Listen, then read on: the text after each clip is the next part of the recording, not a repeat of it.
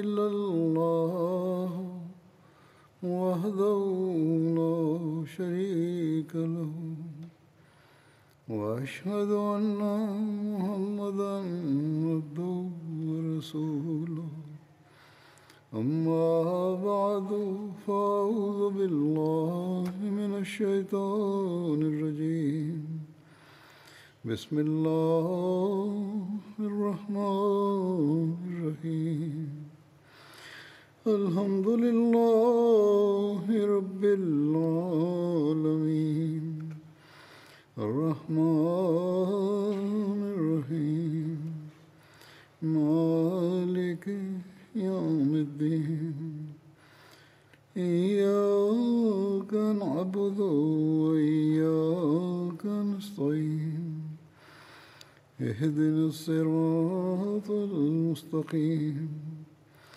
صراط الذين أنعمت عليهم غير المغضوب عليهم ولا الضالين.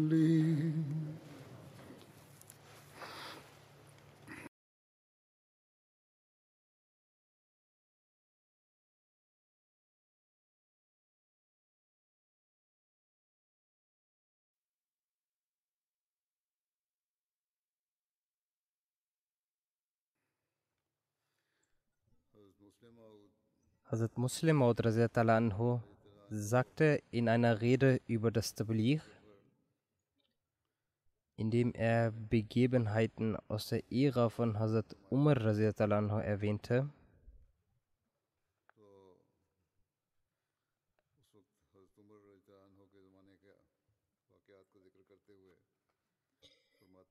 In den Kriegen nach dem Ableben des heiligen Propheten sallam, waren die Muslime stets in der Minderheit gewesen. In den Kriegen in Syrien gab es einen Mangel an Soldaten. Hazrat Abu Ubaidah schrieb Hazrat Umar und teilte ihm mit, dass der Feind eine sehr viel größere Anzahl besitzt und daher Unterstützung notwendig sei. Hazrat Umar analysierte die Situation und erkannte, dass es unmöglich sei, eine weitere Armee zu organisieren. Die jungen Männer der arabischen Stämme waren entweder getötet worden oder bereits Teil des Militärs. Für die Beratschlagung berief er daraufhin eine Versammlung ein und in dieser wurden Menschen aus den verschiedenen Stämmen gerufen. Vor ihnen wurde die gesamte Situation dargelegt. Sie sagten, dass von einem Stamm die Möglichkeit besteht, gewisse Leute zu rekrutieren. Also Umar anhu bestimmte unverzüglich einen Zuständigen, der aus diesem Stamm junge Menschen rekrutiert. Er schrieb an Hazrat Abu Ubaidah, dass 6000 Soldaten für die Unterstützung geschickt werden, die in einigen Tagen, einigen Tagen zu ihm gelangen werden. Es werden 3000 aus einem bestimmten Stamm kommen und auf der anderen Seite wird Amr bin Maida Karib gesandt, der gleich bedeutet wie die restlichen 3000 ist. Hazrat Muslimot sagte, wenn einer unserer Männer für den Kampf gegen 3000 geschickt wird, wird er sagen, dass dies eine unvernünftige Sache ist. Hat etwa der Khalif seinen Verstand verloren? Kann eine Person gegen 3000 ankämpfen? In dies war der Glaube der Leute aus dieser Zeit sehr stark. Hazrat Abu Ubaidah erhielt den Brief von Hazrat Umar und nachdem er ihn gelesen hatte, sagte er zu seinen Soldaten, Seid erfreut, morgen wird Amr bin Maida Karib zu euch gelangen. Am nächsten Tag haben die Soldaten Amr überschwänglich empfangen und Slogans ausgerufen. Der Feind dachte, dass für die Muslime eine Armee von 100 bis 200.000 als Unterstützung auf dem Weg sei und sie daher sehr erfreut sind obwohl nur Amr bin Madi Karib gekommen war. Hiernach ist ebenfalls die Armee mit den 3000 Soldaten angekommen und die Muslime haben den Feind besiegt. Wie hätte ein Mensch einen Kampf mit Waffen gegen 3000 ausrichten können?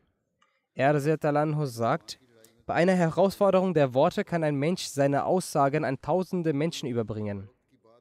Die Muslime haben den Worten des Khalifen eine solche Wichtigkeit gegeben, dass Hazrat Umar Amr als Vertreter von 3000 Soldaten gesandt hatte, die Soldaten nicht Kritik geäußert haben. Sie sagten nicht, was denn ein Soldat im Gegensatz zu 3000 sei. Stattdessen haben sie ihn als eine Armee von 3000 Soldaten wahrgenommen und haben ihn voller Freude empfangen. Aufgrund dieses Empfangs der Muslime haben die Feinde begonnen, sich zu fürchten. Und sie dachten, dass wohl möglich eine Armee von 100 bis 200.000 Soldaten für, für die Unterstützung gekommen sei.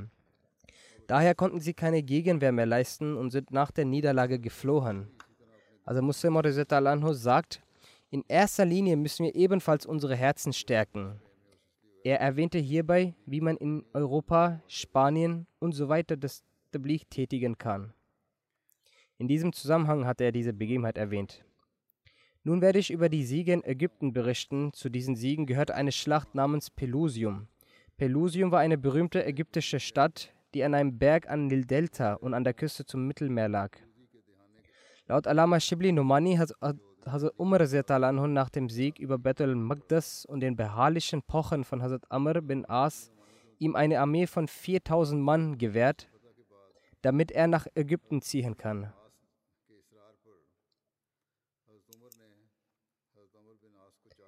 Er wies auch an, dass wenn vor der Ankunft in Ägypten sein Brief erhalten wird, man sich sofort zurückziehen soll. Sie waren in Arish angekommen, als sie den Brief erhielten. Es wurde im Brief darauf hingewiesen, nicht voranzuschreiten. Indes war dies eine Anweisung, die mit Bedingungen verknüpft war. Hazrat Amr sagte, dass sie nun an der Grenze zu Ägypten angekommen sind. Daher sind sie von Al-Arish weiter nach Pelusium gezogen. Es gibt ein Buch über die islamischen Feldzüge mit dem Namen Al-Ikhtifa. In diesem Buch ist geschrieben worden, dass als Amr bin al-As angekommen war in Rafah, er den Brief von Hazrat Umar erhielt. Er hat diesen Brief jedoch vom Boten nicht entgegengenommen, in der Furcht, dass möglicherweise eine Anweisung erteilt wurde, zurückzukehren, wie es auch Hazrat Umar geschrieben hatte. Sie zogen weiter, als sie eine kleine Ortschaft zwischen Rafah und Al-Arish erreicht haben. Er fragte über diese Ortschaft und es wurde gesagt, dass diese an der Grenze zu Ägypten sei. Anschließend verlangte er nach dem Brief und las diesen. Im Brief stand geschrieben, dass er mit den Muslimen, die mit ihm sind, zurückkehren soll. Er fragte seinen Begleiter, Wisst ihr etwa nicht, dass dieser Ort in Ägypten ist? Sie sagten, dass dieser Ort in Ägypten sei. Er sagte, Amirul Mominin hat diese Anweisung erteilt, dass wenn ich den Brief erhalte, bevor wir Ägypten erreichen, dann sollen wir zurückkehren. Ich habe diesen Brief jedoch erhalten, nachdem wir Ägypten erreicht haben. Daher spricht den Namen Allahs und zieht weiter. In einer anderen Überlieferung ist zu lesen, dass Hazrat Amr bin As in Palästina war und ohne Erlaubnis mit seinen Begleitern nach Ägypten gezogen ist. Diese Aktion missfiel Hazrat Umar, so schrieb Hazrat Umar einen Brief an ihn. Diesen Brief erhielt Hazrat Amr erst, als er in der Nähe von Al-Arish war.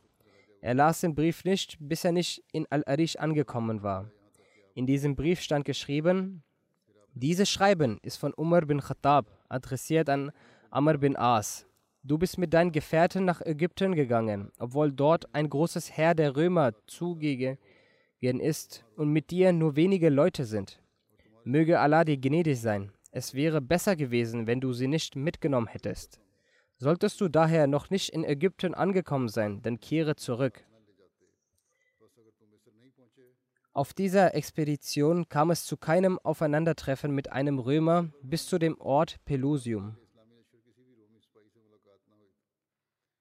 Bis dahin wurden die Muslime von den Ägyptern an verschiedenen Stellen begrüßt. In Pelusium kam es dann zum ersten Aufeinandertreffen mit den Römern. Das waren verschiedene Berichte. Doch am authentischsten erscheint die Erzählung, dass er den Brief erst in Al-Arish, also in Ägypten, erhielt. Denn es kann sein, dass mit Vorwand der Brief nicht geöffnet wurde, bis man nicht Ägypten ist. Nun war man jedoch bereit in Ägypten und daher konnte man nicht mehr zurückweichen. Als die Römer die Nachricht erhielten, dass das Heer, welches mit Hazrat Amr unterwegs ist, von der Anzahl sehr klein ist und auch nicht gut vorbereitet ist und daher nicht in der Lage sein wird, eine Belagerung über mehrere Tage aufrecht zu erhalten, dachten sich die Römer, dass sie sowohl von der Anzahl mehr sind, als auch besser vorbereitet sind und daher die Muslime vernichtend schlagen werden. Daraufhin verschanzten sie sich in ihrer Stadt. Hazrat Amr war der militärischen Stärke der Römer bewusst. Er wusste, dass sie in der Zahl der Soldaten und der militärischen Ausstattung viel besser aufgestellt sind als die Muslime. Daher überlegte er sich Pläne, wie man Pelusium einnimmt. So konnte man entweder einen plötzlichen Angriff starten und die Tore der Stadtmauern öffnen, oder man könnte die Belagerung so lange fortführen, bis die Nahrungsmittel der Menschen in der Stadt zu Ende gehen und sie vom Hunger geschlagen aus den Stadtmauern treten. Es wurde die Belagerung aufgenommen, die von Tag zu Tag intensiver wurde. Die Römer jedoch blieben auch unnachgiebig, so zog sich die Belagerung einige Monate lang. Von Zeit zu Zeit kamen Truppen des römischen Heeres heraus und zogen sich nach einigen Gefechten wieder zurück. In diesen Gefechten waren es die Muslime, die immer die Oberhand behielten. An einem Tag kam eine Truppe von den Römern aus der Stadt, um gegen Muslime zu kämpfen. Die Muslime obsiegten und die Römer wandten sich verlustreich zurück zur Stadt. Die Muslime verfolgten sie und zeigten große Schnelligkeit und erreichten die Stadtmauer noch vor ihrer, ihren Gegnern und gingen hinein und öffneten die Tore der Stadtmauer und somit ebneten sie den Weg einer großartigen Eroberung. Wie ereignete sich die Eroberung von Bilbais? Nach der Eroberung von Pelusium wandte sich Hazrat Amr nach Bilbais. Bilbais ist eine Stadt 30 Meilen in Richtung Syrien von Fustat entfernt. Das römische Heer stoppte die Muslime auf dem Weg, damit sie nicht zu der Festung von Babylon gelangen. Babylon ist der alte Name der Hauptstadt von Syrien.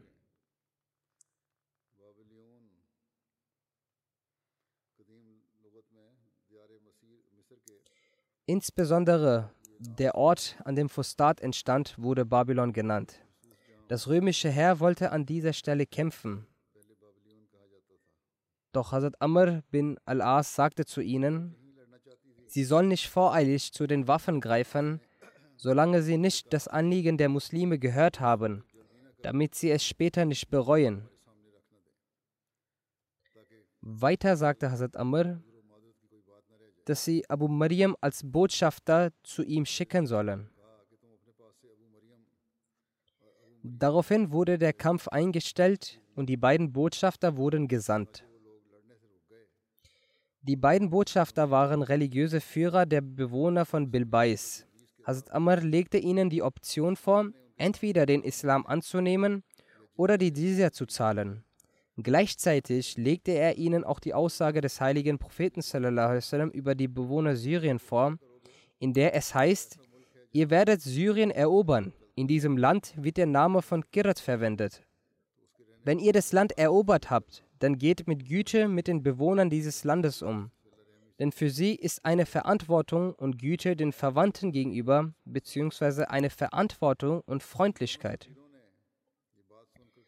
Nachdem die beiden Botschafter dies hörten, sagten sie, dass dies eine sehr weite Verwandtschaft ist, die nur von Propheten erfüllt werden kann. Weiter sagten sie, lasst uns nun gehen, wir werden zurückkehren und euch antworten. Hazrat Amr sagte, mich kann man nicht betrügen, ich gebe euch drei Tage Zeit, um sich Gedanken hier zu machen. Die beiden Botschafter baten um einen weiteren Bedenkzeit. Dieser wurde ihnen gewährt. Beide gingen zu dem vom Stammesführer der Kopten al-Makukas und vom römischen Kaiser bestimmten Herrscher von Ägypten Artabun und legten ihm die Bedingungen der Muslime vor. Artabun jedoch lehnte es ab und war bereit, in den Krieg zu ziehen. In der Nacht griff er die Muslime an. Das Heer von Artabun war 12.000 Mann stark. Viele Muslime verloren bei diesem Angriff ihr Leben. Aber auch 1000 römische Soldaten wurden getötet und 3000 von ihnen wurden gefangen genommen. Artabun selbst flüchtete vom Schlachtfeld. Es wird auch berichtet, dass er in dieser Schlacht getötet wurde. Die Muslime besiegten ihn und sein Heer und schlugen sie bis nach Alexandria zurück. Historiker sind sich darüber einig, dass sich die Muslime etwa einen Monat in Bilbais aufhielten und kämpften und die Muslime gingen hierbei als Sieger hervor. Sie sind jedoch uneinig darüber, ob diese Kämpfe intensiver Natur waren oder schwach. Während den Kämpfen ereignete sich ein Vorfall, welcher die muslimische Besonnenheit und ihre moralische Überlegenheit unterstreicht. Der Vorfall ist folgender. Als Allah den Muslimen in Bilbais den Sieg gewährte, wurde dort die Tochter von Al-Makukas namens Amanusa festgenommen. Sie war die einzige Tochter von Al-Makukas und ihr Vater wollte sie mit Konstantin verheiraten. Sie war damit nicht einverstanden und war mit ihrer Magd nach Bilbais verreist. Als die Muslime sie festnahmen, rief Hazrat Amr bin As die gesamten Gefährten anhum zusammen, um sich zu beratschlagen. Er rezitierte den Vers: Kann Lohn für Güte anders sein als Güte? Im Lichte dieses Verses sagte er anhum, dass Al-Makukas unserem Propheten sallam, ein Geschenk zukommen ließ. Nach meiner Meinung sollten wir das Mädchen und ihre gesamten Begleiter sowie die Güter Al-Makukas zurückkommen lassen.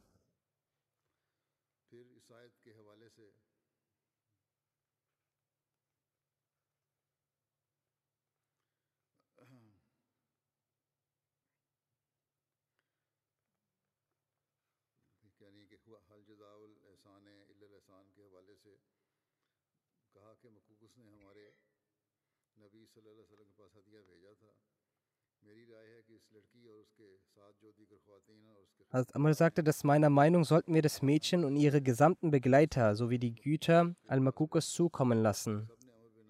Alle Gefährten stimmten dieser Meinung zu, dann schickte Hazrat Amr al-As die Tochter von Al-Makukas samt ihren Begleitern und Gütern auf einer äußerst respektvollen Art zu ihrem Vater.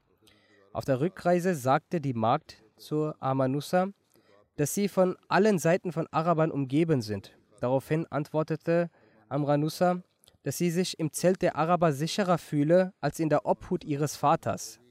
Als sie bei ihrem Vater ankam, war Al-Makukas sehr erfreut über das muslimische Verhalten.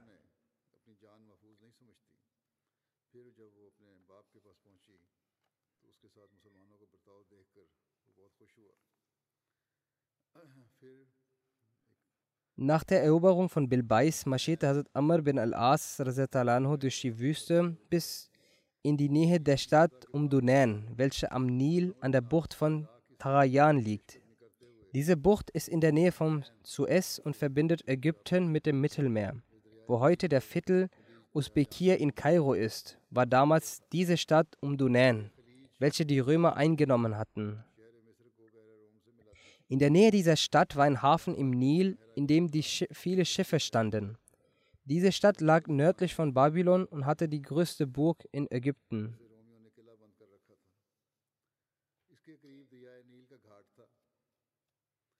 Diese Burg in Umdunan, welche den Ägyptern viel bedeutete und die auch für einige Pharaonen als Residenz fungierte, kann in diesem Sinne als erste Verteidigungsburg der Ägypter genannt werden. Die Muslime ließen sich in der Nähe der Stadt nieder, während die Römer eine starke Armee entsandten sowie die Burg sicherten und sich für eine Schlacht vorbereiteten. Durch einige Späher erkannte Hazrat Amr bin As, dass seine Soldaten nicht ausreichen würden, um diese Burg zu erobern. Er schickte einen Boten nach Medina und schilderte ihm die Situation in Ägypten und der Burg. Des Weiteren bat er um weitere Unterstützung. Er ließ schon vorab verkünden, dass weitere Unterstützung bald kommen werde. Er, Anhu, umzingelte die Burg und schnitt den Menschen in der Burg den Weg ab, durch diesen die Nahrung und Güter in die Burg gelangten. Die Römer, welche sich in Babylon aufhielten, kamen ihnen nicht zu Hilfe, da sie bereits in Bilbais erfahren hatten, dass es sehr schwer ist, gegen die Araber in einer offenen Schlacht zu gewinnen. Die Kämpfer in der Burg von Umdunen wagten sich einige Male heraus, doch kehrten immer wieder nach erfolglosen Versuchen zurück. So vergingen einige Wochen, als sie erfuhren, dass ein Herr bereits aus der Stadt des Khalifen als Unterstützung entsandt wurde und in ein Tagen, einigen Tagen ankommen wird.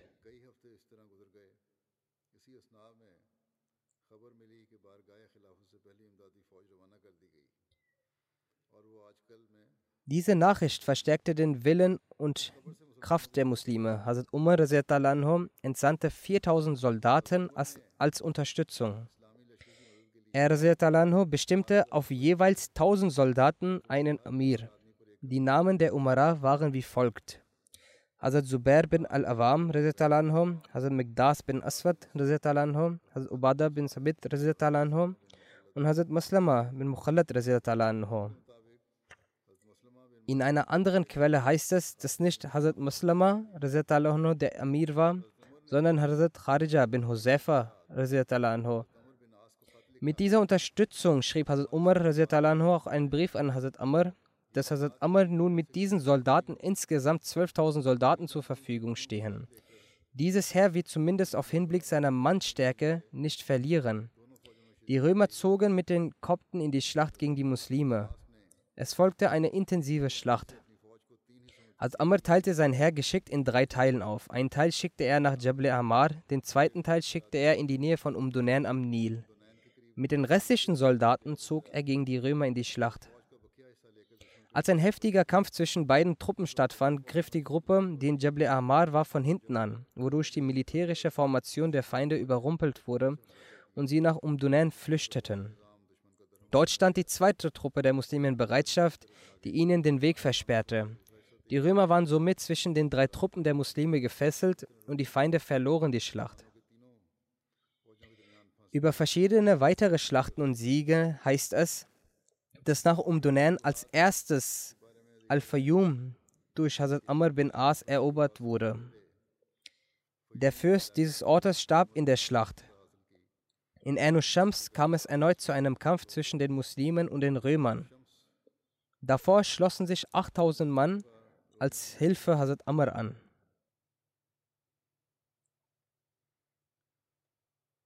Dessen, Leistung, dessen Leitung unter Hazrat Zubair bin al-Awam lag. Darin waren Hazrat Ubada bin Samit, Hazrat Mikdad bin Aswad, Maslama bin Mukhallat und so weiter beteiligt. In dieser Schlacht waren die Muslime auch siegreich. Danach eroberten die Muslime die ganze Region von Al-Fayyum. Eine Truppe der muslimischen Armee eroberte zwei Städte, Isrib und Manut, der Re Region Al-Minufia. Über die Schlacht der Burg von Babylon oder Fustat heißt es, dass Hazrat Amr bin As nach dem Sieg von Umdunan zur Festung Babylon ging und diese eng umzingelte. Dieser Ort wird Fustat genannt. Der Grund für die Namensgebung ist, dass das Zelt in Arabisch Fustat genannt wird. Als Hazrat Amr bin As nach diesem Sieg über die Festung den Befehl erteilte, von dort weiterzuziehen, hatte zufälligerweise eine Taube ihr Nest auf dem Zelt von Hazrat Amr errichtet. Als er dies sah, befahl er, dass das Zelt zurückgelassen werden soll. Als Hazrat Umar von Alexandria zurückkehrte, ließ er dort neben diesem Zelt eine Stadt gründen. Aus diesem Grund wurde die Stadt unter dem Namen Fustat bekannt. Es waren schätzungsweise 5000 bis 6000 Männer zum Schutz in der Festung und sie waren in jeglicher Hinsicht gut ausgerüstet. Hazrat Amr fing an, diese Festung zu umzingeln. Nach Alex Alexandria war dies eine sehr robuste Festung und aus Backsteinen errichtet. Es war von allen Seiten vom Nil umgeben. Die Festung war am Fluss Nil errichtet worden und die Schiffe hielten dort am Eingangstor. Aus logistischer Sicht war es für die Versorgung der administrativen Bedürfnisse ein sehr guter Ort. Die Araber hatten weder die entsprechenden Waffen, um diese robuste Festung anzugreifen, noch waren sie dafür vorbereitet. Hazrat Amr begann als erstes die Vorbereitung für die Umzingelung dieser Festung. Al-Makukes, der Fürst von Ägypten, war schon von Amr bin As an der Festung angekommen und traf Vorkehrungen für die Schlacht. Hazrat Zubair stieg auf sein Pferd und fing an, die Lage zu beobachten, indem er den Graben entlang ritt. Wo es nötig war, stellte er genügend Reiter und Soldaten zur Verfügung. Diese Belagerung dauerte kontinuierlich sieben Monate lang und es konnte nicht entschieden werden, wer gewonnen oder verloren hatte. Die Römer kamen in dieser Zeit manchmal aus der Festung heraus und es fanden keine Schlachten statt, aber sie gingen wieder zurück. In dieser Zeit hatte Al-Makukas seine Botschafter zu Hazrat Amr geschickt, um ihn einzuschüchtern und so einen Vorteil zu erzielen. Hazrat Amr schickte Ubada bin Samit als Botschafter und es gab drei Bedingungen, die er stellte, um einen Friedensabkommen zu treffen. Ihr sollt Muslime werden oder die Jizya zahlen oder die Schlacht findet statt. Er sagte, dass es keinen Weg, keinen anderen Weg des Friedens gibt. Al-Makukas akzeptierte die Jizya. Darauf, dafür ging er zu Heraklius und bat ihn um Erlaubnis. Heraklius akzeptierte dies jedoch nicht und war enttäuscht von Al-Makukas, weshalb er ihn aus dem Land verbannte.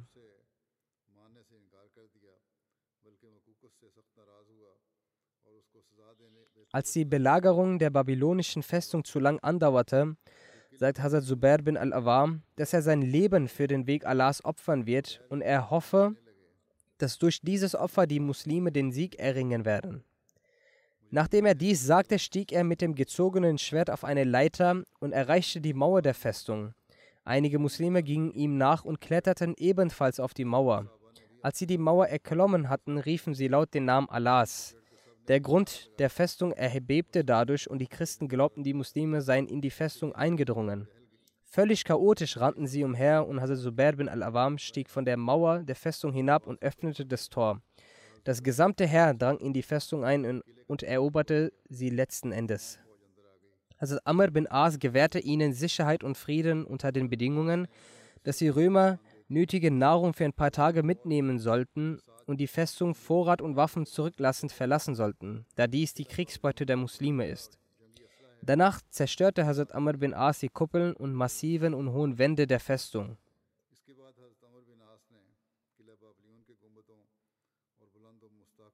Nach der Eroberung der babylonischen Festung führten die Muslime ihren Siegeszug fort und eroberten etliche Festungen und Gebiete Ägyptens. Die wichtigsten unter diesen waren Talut, Nakyus, Sultais und Karyun. Über die Eroberung Alexandrias steht, dass nach dem Sieg in Fustat Hazrat Umar auch die Eroberung Alexandrias genehmigte. In Karyun, einem Ort zwischen Fustat und Alexandria, lieferten sich die Muslime und die Römer eine erbitterte Schlacht, welche die Muslime für sich entschieden. Danach trauten sich die Römer nicht bis nach Alexandria zu kommen. Al-Makukas wollte durch die Jizya Frieden schließen, doch die Römer übten Druck auf ihn aus. Daraufhin informierte Al-Makukas Hazrat Amr bin As, dass weder er noch das koptische Volk an diesem Krieg teilhaben werden. So sollten sie vor Schaden bewahrt bleiben. Das koptische Volk entfernte sich aus dieser Angelegenheit, doch halfen sie dem muslimischen Heer und ebneten den Weg für sie und reparierten auch Brücken für diese. Auch bei der Eroberung Alexandrias unterstützte das koptische Volk der Muslime, die Muslime.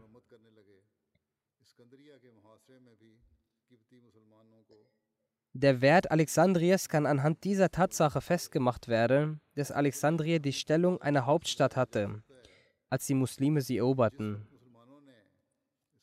Nach Konstantinopel wurde Alexandria als die große Stadt im Byzantinischen Reich angesehen. Des Weiteren war sie die erste Handelsstadt der Welt.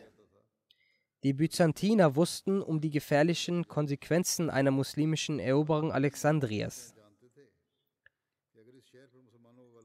Aufgrund dieser besorgniserregenden Tatsache sagte Heraklius, dass die Römer zugrunde gehen werden, sollten die Araber Alexandria erobern. Er selbst bereitete sich darauf vor, die Muslime in Alexandria zu bekämpfen. Doch starb er während dieser Vorbereitung und sein Sohn Konstantin wurde zum Kaiser. Aufgrund ihrer massiven Mauern, ihrer Lage und der zahlreichen Schutzoptionen genießte Alexandria rein schutzstrategisch eine Sonderstellung. Die Belagerung Alexandrias dauerte neun Monate. Dieser Umstand machte Hazrat Umar misstrauisch und er schrieb einen Brief an die Muslime, indem er sagte, vielleicht seid ihr dort dem Komfort verfallen, denn ansonsten durfte die Eroberung nicht so lange dauern. Die Muslime sollten mit dieser Botschaft zum Dschihad aufgerufen werden und dann angreifen. Nachdem Hazrat Amr diesen Brief von Hazrat Umar vorlas, rief er Hazrat Ubada bin Samit zu sich und vertraute ihm die islamische Flagge an. Die Muslime griffen mit voller Wucht an und eroberten die Stadt. Gleichzeitig entsandte Hazrat Amr einen Boten Richtung Medina und wies ihn an, so schnell wie möglich zu reiten, damit er Hazrat Amirul Mominin diese frohe Kunde mitteilen könne. Ein Ziel nach dem anderen erreichend, ritt der Bote auf einem Kamel und erreichte Medina.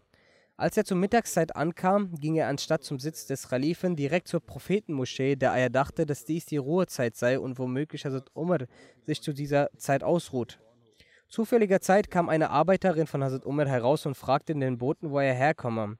Er antwortete, dass er aus Alexandria komme. Die Arbeiterin ging zurück und informierte Hazrat Umar und sagte dem Boten, dass Hazrat Amirul Mominin auf ihn warte. Hazrat Umar seinerseits ging ebenfalls ohne zu warten in die Richtung des Boten los. Er richtete sein Tuch noch, als der Bote bei ihm ankam. Als er von dem Sieg erfuhr, stützte er sich auf den Boden und machte eine Niederwerfung als Dankserweisung gegenüber Gott. Als er aufstand, ging er zur Moschee ließ und folgendes verkünden: As-Salatul Jamia. Diesen Ruf folgend versammelte sich ganz Medina in der Moschee. Der Bote verkündete vor allem die Umstände des Sieges. Danach ging der Bote und Hazrat Umar zu ihm nach Hause. Nachdem ihm Essen angeboten wurde, fragte ihn Hazrat Umar, warum er nicht direkt zu ihm gekommen sei. Er sagte, dass er dachte, dass Hazrat Umar sich ausruhte. Hazrat Umar fragte ihn, wieso er so etwas über ihn denke. Wer würde die Bürde und Verantwortung des Khalifats tragen, würde er tagsüber schlafen würden. Mit der Eroberung Alexandrias wurde ganz Ägypten erobert. In diesen wurde sehr viele Gefangene gemacht. Die Gefangenen betreffend schrieb Hazrat Umar einen Brief an Hazrat Amr. In diesem Brief wies er Hazrat Amr an, alle Gefangenen zu versammeln und ihnen anzubieten, dass jeder von ihnen die Wahl hat, den Islam anzunehmen oder ihren Glauben beizubehalten. Jeder, der den Islam annehmen würde, genieße dieselben Rechte wie die Muslime. Wenn nicht, so müsse man die Jizya zahlen, welche von jedem Nicht-Muslim genommen wird, der unter islamischer Herrschaft ist. Als diese Aussage von Umar den Gefangenen vorgetragen wurde, haben viele Gefangene den Islam angenommen und viele sind ihrem alten Glauben treu geblieben. Wenn jemand sein Muslimwerden kundgab, so riefen die Muslime laut Allahu Akbar. Und wenn jemand sein Christwerden kundgab, so gab es laute Glückwünsche unter den Christen und die Muslime bedauerten dies. Auch einige Orientalisten berichten mit vollem Elan über die Begebenheit des Brandes der Bibliothek in Alexandria. Was ist die Realität darüber? Über die Eroberung Alexandrias werfen ihm die, werfen die Gegner insbesondere christliche Schriftsteller vor, dass Hazrat Umar den Befehl gegeben hätte, eine sehr große Bibliothek in Alexandria in Brand zu setzen. Mit diesem Vorwurf wird versucht, den Eindruck zu erwecken, dass Muslime Gott bewahre, Feinde von Wissen und Bildung wären. Man habe eine solch große Bibliothek in Brand gesetzt, dass das Feuer bis hin zu sechs Monaten wütete. Sowohl der Verstand als auch die Überlieferung deuten darauf hin, dass dieser Vorwurf erfunden und absurd ist, da dem Volk, dem von seinem Meister und Führer, dem heiligen Propheten sallam, gelehrt wurde, Talibul ilmi farisi ala kulli muslim. Wissen zu erwerben ist für jeden Muslimen eine Pflicht. Und ebenso Utlubul ilma walau bisin. Eignet euch Wissen an, selbst wenn ihr dafür bis nach China gehen müsst. Und für, für den im Heiligen Koran unzählige Gebote zu Wissen, Verstand, Besinnung und zum Nachdenken bestehen. Solch einem Volk vorzuwerfen, eine Bibliothek in Brand gesetzt zu haben, widerspricht dem Verstand und der Logik. Zudem haben viele Wissenschaftler, unter denen auch christliche und europäische Wissenschaftler sind, dies widerlegt und bewiesen, dass die Erzählung der Brandsetzung der Bibliothek in Alexandria vollkommen erfunden und absurd ist.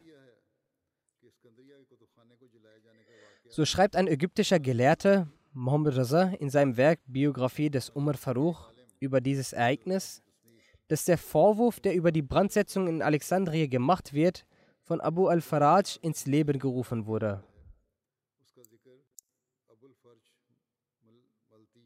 Er hat dieses Ereignis in dem Geschichtsbuch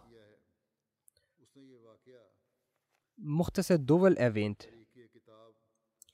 Dieser Historiker ist 1226 nach Christus geboren und starb 1286.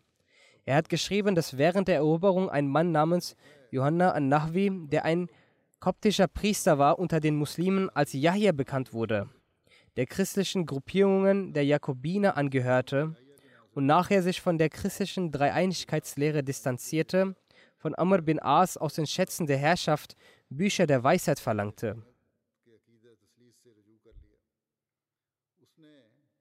Darauf hat Hazrat Amr bin As geantwortet, dass er erst nach der Erlaubnis von Hazrat Umar anhu etwas zu antworten fähig sei. Dies ist auch eine erlogene Geschichte, doch ich erwähne sie, um den Vorwurf zu widerlegen. Hazrat Umar anhu habe geschrieben, dass die Bücher, die sie erwähnt haben, wenn deren Inhalt mit dem Buches Allah übereinstimmt, so ist das, was im Buche Allahs ist, für uns ausreichend. Und wir benötigen diese Bücher nicht. Und falls der Inhalt dieser dem Buche Allahs widerspricht, dann brauchen wir diese auch nicht. Somit können sie diese Bücher beseitigen. Hazrat Amr bin As habe in den Bändern, in den Bädern von Alexandria diese Bücher aussortiert und diese in den Öfen verbrannt. So seien die Bücher in sechs Monaten beseitigt worden. Diese Erzählung findet weder in der Geschichte von At-Tabri Erwähnung, noch von Ibn Absir, noch in der Jakubi oder Kindi oder im Ibn Abdul Hakam oder Beladri. Noch hat Ibn Khuldum dies erwähnt. Nur Abul al-Fajr hat dies in der Hälfte des 13. Jahrhunderts nach Christus und in den Anfängen des 7. Jahrhunderts nach der Hijra ohne Quellenangabe geschrieben. Professor Butler hat über Johanna an-Nahwi recherchiert und geschrieben, dass er im Jahre 642 nach Christus, in dem der Bibliothekbrand stattgefunden haben soll, nicht gelebt hatte. Das Dairatul Ma'arif Bartani hat erwähnt, dass Johanna zu Ende des 5. und Beginn des 6. Jahrhunderts gelebt hat und auch ist bekannt, dass Ägypten zu Beginn des 7. Jahrhunderts erobert wurde. Auf Grundlage dessen hat Professor Butler richtig gesagt, dass er zu der Zeit bereits verstorben war. Überdies ist der, dessen Quelle angegeben wird, schon lange vor dem Ereignis, welches berichtet wird, auch wenn dies nicht stimmt, verstorben. Zudem hat Dr. Hassan Ibrahim Hassan mit der Überlieferungskette von Professor Ismail in seiner Zeitschrift Tarikh Amr bin As geschrieben, dass zu der Zeit die Bibliothek in Alexandrien nicht mal bestand, weil die Herrscherin von Julius Caesar einen großen Teil von einem seiner zwei Teile ohne irgendeinen Grund und ohne Sinn im Jahre 47 vor Christus verbrannt hatten.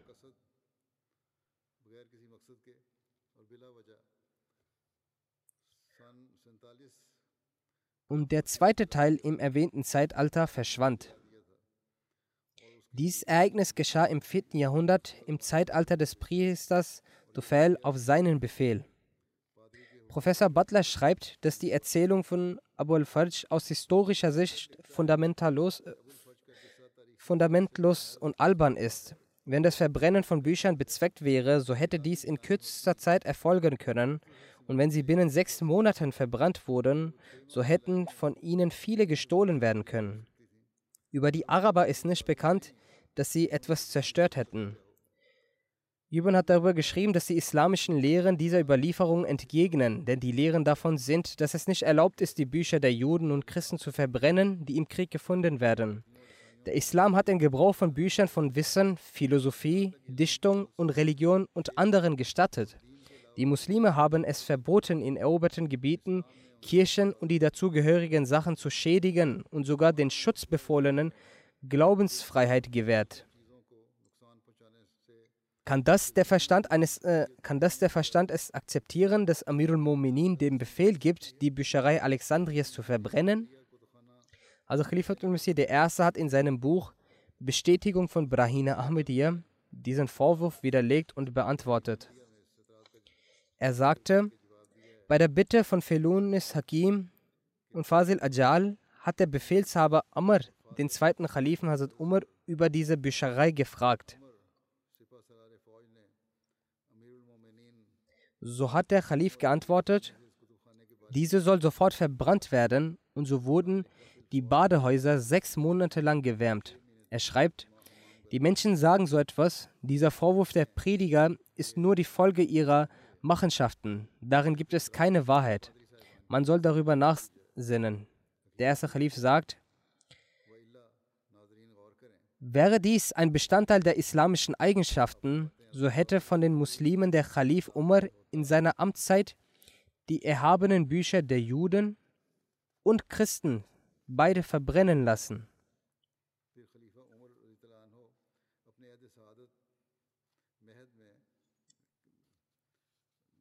Denn diese zwei Religionen waren die ersten Religionen mit heiligen Büchern, die vom Islam adressiert wurden. Danach wurden die Feueranbeter von den Muslimen erobert. Aber keine Geschichtsschreibung erwähnt, dass der Islam ihre Bücher verbrannt hat. Wenn diese Tat eine Eigenschaft vom Islam oder den Khalifen des Islam gewesen wäre, so wären die Mittel von dieser Entwicklung immer im Islam vorhanden gewesen. Es gab keine Sache, die den Islam davor abgehalten haben könnte. Die andere Sache ist, die der Khalif, erste Khalif erwähnt, ist, wenn das Verbrennen von religiösen Büchern unter den islamischen Königen und dem Volk eine Aufgabe des Islams gewesen wäre, dann würde die griechische Philosophie und griechische Medizin und die Übersetzung von griechischen Wissenschaften in der arabischen Sprache schwer aufzufinden sein.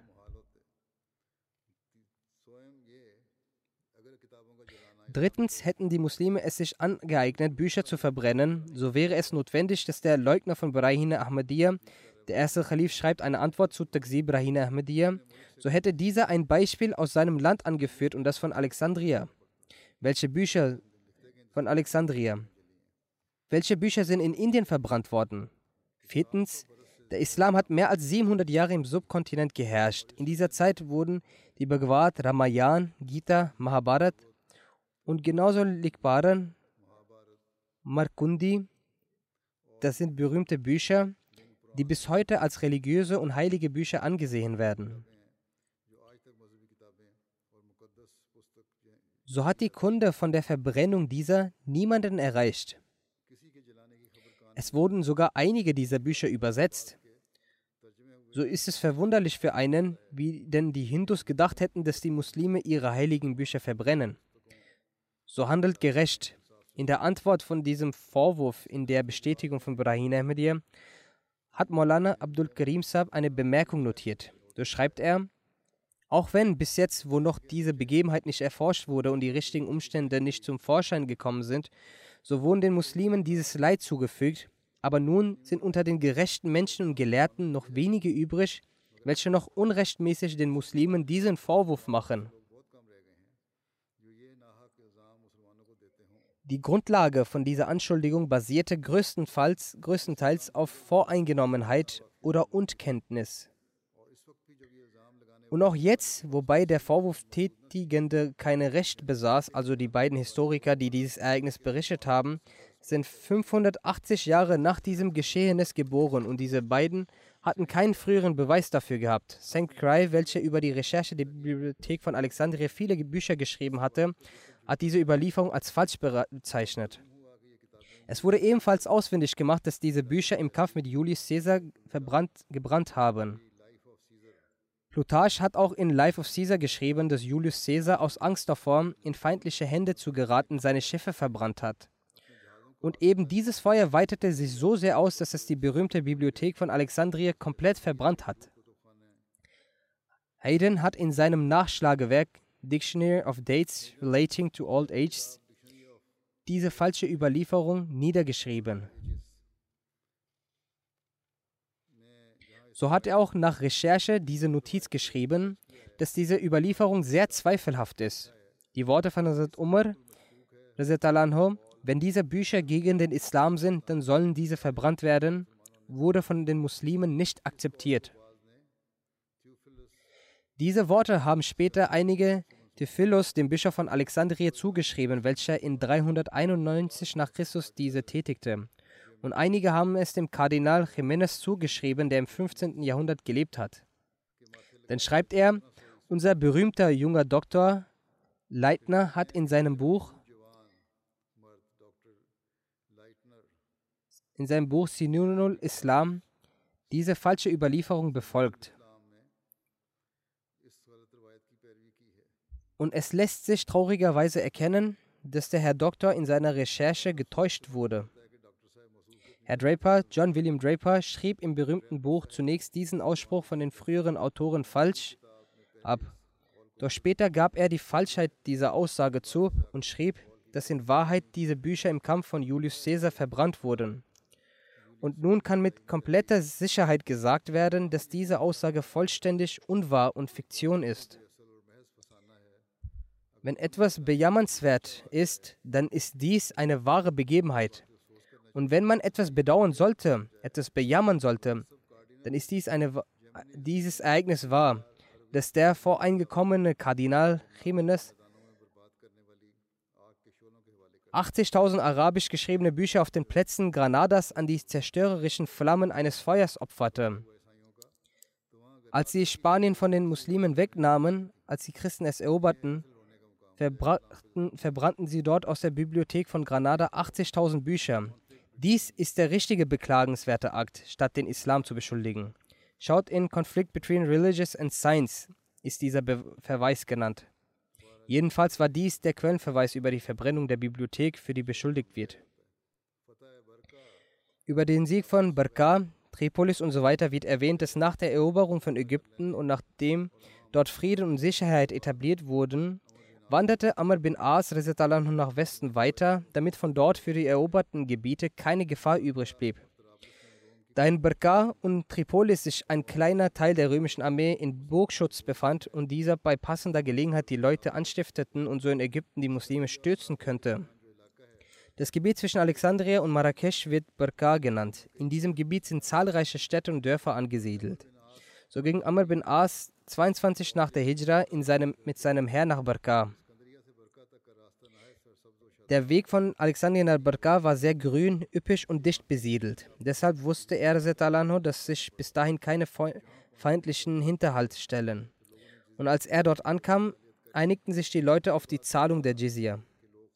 Danach gingen die Leute von Barka von selbst zum Hüter Ägyptens und bezahlten ihm ihre Abgabe. Von Seiten der Muslime musste keiner zu diesen Leuten gehen. Diese Leute waren im Westen die bescheidenswerten Menschen. Es gab keinen Streit und Zwietracht bei ihnen. Als Amr bin As von hier aufbrach, ging er Richtung Tripolis. Dies war eine Stadt von robusten und sicheren Burgen. Dort wohnte ein sehr großer Teil des römischen Heers. Vor der Ankunft der Muslime hörend schlossen sie die Tore ihrer Burgen und begannen gezwungenermaßen die Belagerung der Muslime zu erdulden. Diese Belagerung dauerte einen Monat an, doch die Muslime erzielten keinen zufriedenstellenden Erfolg. Auf der Hinterseite von Tripolis anliegend an der Stadt befand sich das Meer. Und zwischen Meer und Stadt gab es keinen Schutzwall. Eine Gruppe der Muslime erfuhr von diesem Geheimnis und trat von hinten vom Meer aus in die Stadt ein. Sie riefen laut das Takbir aus. Nun war angesichts des Heeres kein anderer Weg, als sich schnell auf sein Schiff zu verstecken. Sobald sie nach hinten rannten, griff sie von hinten Amr bin As an. Viele von ihnen wurden getötet, außer denen, die von ihren Schiffen flohen. Das in der Stadt vorhandene Hab und Gut nahmen die Muslime als Kriegsbeute an sich. Nach der Abwicklung von Tripolis verteilte Amr bin As sein Heer in der Nähe und Ferne. Seine Absicht war es, nach vollständiger Eroberung in westlicher Richtung sich nach Tunis und Afrika zu wenden. Diesbezüglich schrieb er an Hazrat Umar einen Brief. Während Hazrat Umar zögerte, das muslimische Heer auf neuen Eroberungszug auszuschicken und vor allem in solch einer Situation, in dem er aufgrund der schnellen Siege von Syrien bis Tripolis bezüglich der eroberten Gebiete noch nicht vollständig zufriedengestellt war. Deshalb wies er das muslimische Heer dazu an, in Tripolis zu warten Während der Khilafat von Hazrat Umar begann die Reichweite des Islamischen Reiches, die Grenzen weit entfernter Länder zu berühren. Das Islamische Reich reichte im Osten bis an die Füße Amu Darja und Indus und im Westen bis zu den Wüsten Afrikas und im Norden bis zu dem asiatischen Kaukasusgebirge und von Armenien Nubien im Süden. So wurde es in Form eines Weltstaates auf der Landkarte der Welt sichtbar. Nubien ist ein südliches Gebiet Ägyptens, das sehr weit und belebt war. Hier gab es Völker, Künste, Nationen, Kulturen und Lebensweisen, die Leben erhielten. Das heißt unter der islamischen Herrschaft, nicht nur in Ägypten. In diesem gesamten Gebiet, das unter muslimischem Einfluss stand zu verschiedenen Zeiten, hatten verschiedene Völker unterschiedliche Kulturen und Lebensweisen. Und alle haben im Schatten der Gerechtigkeit und Gnade des Islam ein Leben von Frieden und Ruhe verbracht. Jener Glaube, Islam, der den Feinden seine Regel, Gebete, Rituale und Lebensweise trotz tausender Feindschaften in dieser Welt komplette Rechte gewährt hat, deren Leben gänzlich geachtet wurden. Wie war der Krieg, wie, wie war während der Kriege der Gottesdienst der Muslime? Dies erwähnt Hassan Muslimot. In der Welt macht alles Schritt für Schritt Fortschritte. Auch große Werke passieren nicht plötzlich, sondern langsam. Auch zur Zeit des heiligen Propheten verrichten nicht alle Muslime das Tahajjud-Gebet. Sie wurden langsam daran gewöhnt, bis in der Zeit von Hazrat Umar, auch in den Tagen des Krieges, obwohl es bewiesen war, dass auch der heilige Prophet es manchmal wegließ, die Muslime das Tahajjud beteten. Es ist möglich, dass auch der heilige Prophet in den Tagen des Krieges für das Tahajjud-Gebet aufwachte, aber es ist bewiesen, dass er manchmal auch nicht aufwachte. Aber in der Zeit von Hazrat Umar beteten die Muslime auch in den Tagen des Krieges das Tahajjud-Gebet. Soweit, dass als einmal Heraklius plante, einen Nachtangriff auf sie durchzuführen, wurde viel darüber diskutiert. Und schließlich entschieden sie, dass sie nicht angreifen würden, da ein Nachtangriff auf Muslime nutzlos sei, weil sie nie schliefen, sondern das Tahajjud beten. Dies ist auch ein Zeichen des Fortschritts, den es am Anfang nicht gab. Zu Beginn hatte der heilige Prophet deshalb die Notwendigkeit zu viel Anregung und Rechtleitung, aber später gewöhnten sich allmählich auch die Schwächeren daran. Die Kriege in der Zeit der Khulfai Rashdin erwähnt, sagt Hazrat Muslim Maud, der Islam gab nicht nur den Befehl der Bekämpfung, sondern unter manchen Umständen gibt es auch den Rat, die Grausamkeiten auszuhalten. Wo es also von Allah, dem Allmächtigen, die Erlaubnis gibt, dass wenn dich jemand ohrfeigt, du ihn auch ohrfeigen kannst, dort hat er auch gesagt, dass wenn du die Bekämpfung gegen die Zweckdienlichkeit hältst, still bleiben sollst und eine Ohrfeige nicht mit einer Ohrfeige entgegnen sollst. So können durch dieses Argument, das gewöhnlich im Zusammenhang mit diesen Kriegen genannt wird, Hazrat Abu Bakr, Umar und Usman anhum, in ihren Anschuldigungen durch den Feind verteidigt werden. Man erfährt, dass nicht Hazrat Abu Bakr Grausamkeiten beging, sondern der Kaiser. Nicht Hazrat Umar beging Grausamkeiten, sondern Khusro II. Nicht Hazrat Usman beging Grausamkeiten, sondern die an der Grenze zwischen Afghanistan und Bukhara wohnenden Stämme etc. Aber man findet keine Argumente darüber, warum Hazrat Abu Bakr ihnen nicht vergab warum Hazrat Umar ihnen nicht vergab, warum Hazrat Usman ihnen nicht vergab. Als sie für den Kampf aufbrachten, hätten sie dem Kaiser sagen können, deine Armee hat jenen Fehler gemacht, wenn sich deine Regierung diesbezüglich bei uns entschuldigt, werden wir euch vergeben. Und wenn sie sich nicht entschuldigt, werden wir kämpfen. Sie legten dem Kaiser dies nicht vor, dass ein Teil seiner Armee zu jenem Zeitpunkt Grausamkeiten begangen hat, und da es auch ihrer Lehre sei, den Feind zu vergeben, wären sie zur Vergebung bereit, wenn sie sich entschuldigen. Sondern als er Grausamkeiten beging, standen die Muslime sofort für den Kampf bereit. Dann führten sie den Kampf fort. Als die Soldaten von Kisra die irakische Grenze angriffen, war danach im politischen Sinne der Kampf zwischen den Gefährten und Kisra berechtigt. Aber im moralischen Sinne hätte Hazrat Umar Kisra auch sagen können, Vielleicht hast du nicht den Befehl des Angriffs gegeben, sondern die Soldaten haben selbst angegriffen. Deshalb sind wir bereit, diesen Angriff zu ignorieren. Unter der Bedingung, dass du dich bei uns entschuldigst und drückt eure Beschämung darüber aus, falls sie dies taten. Ebenso sagte Hazrat Usman in seiner Zeit nicht, ihr habt zwar Grausamkeiten begangen, aber da unsere Religion auch die Vergebung von Grausamkeiten lehrt, werden wir euch vergeben sondern er war sofort bereit, gegen diese Grausamkeit anzukämpfen und schickte Truppen. Er kämpfte und führte dann diese, diesen Kampf fort. Was war bloß der Grund dafür? Also Muslim nur sagt, wenn wir darüber nachdenken, können wir erfahren, dass es dafür keinen Grund gab, außer dass Hazrat Abu, also dass Hazrat Abu Bakr wusste, dass wenn externe Gefahren abnehmen, interne Konflikte beginnen. Er dachte, dass nicht der Kaiser sie angegriffen hatte, sondern dass Gott angegriffen hatte, damit die Muslime sich durch diese Schwierigkeit auf ihre Reform konzentrieren konnten und in ihnen ein neues Leben und eine neue Veränderung entfachen konnten.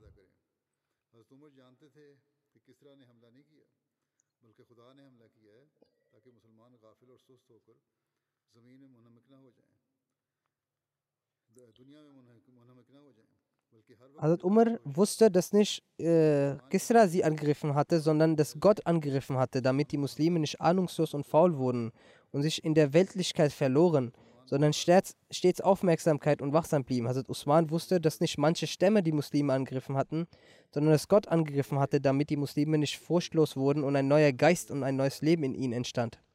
Dies sagte Hazrat Muslimat in einer Freitagsansprache. Auf dieser Grundlage sagte er weiter, er gab ihnen den Rat, Probleme kommen, man muss durch Schwierigkeiten gehen, um sich spirituell zu entwickeln.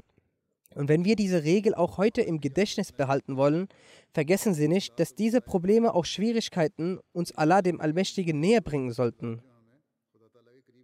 Und sie sollten dann ein Weg des Siegers werden. Wenn wir in dieser Sache immer zurückbleiben und unserer Reform keine Aufmerksamkeit schenken, dann kann es keinen Fortschritt geben.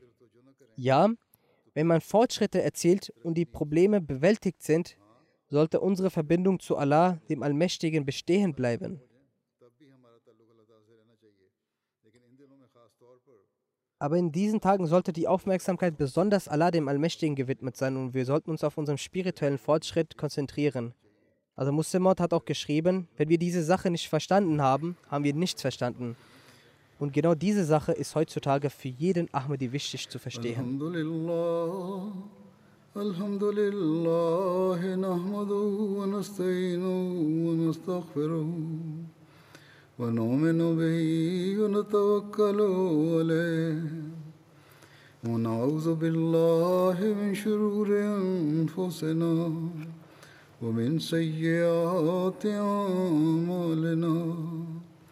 من يهده الله فلا مضل له ومن يضلل فلا هادي له. ونشهد أن لا إله إلا الله ونشهد أن محمدا عبده ورسوله. عباد الله رحمكم الله.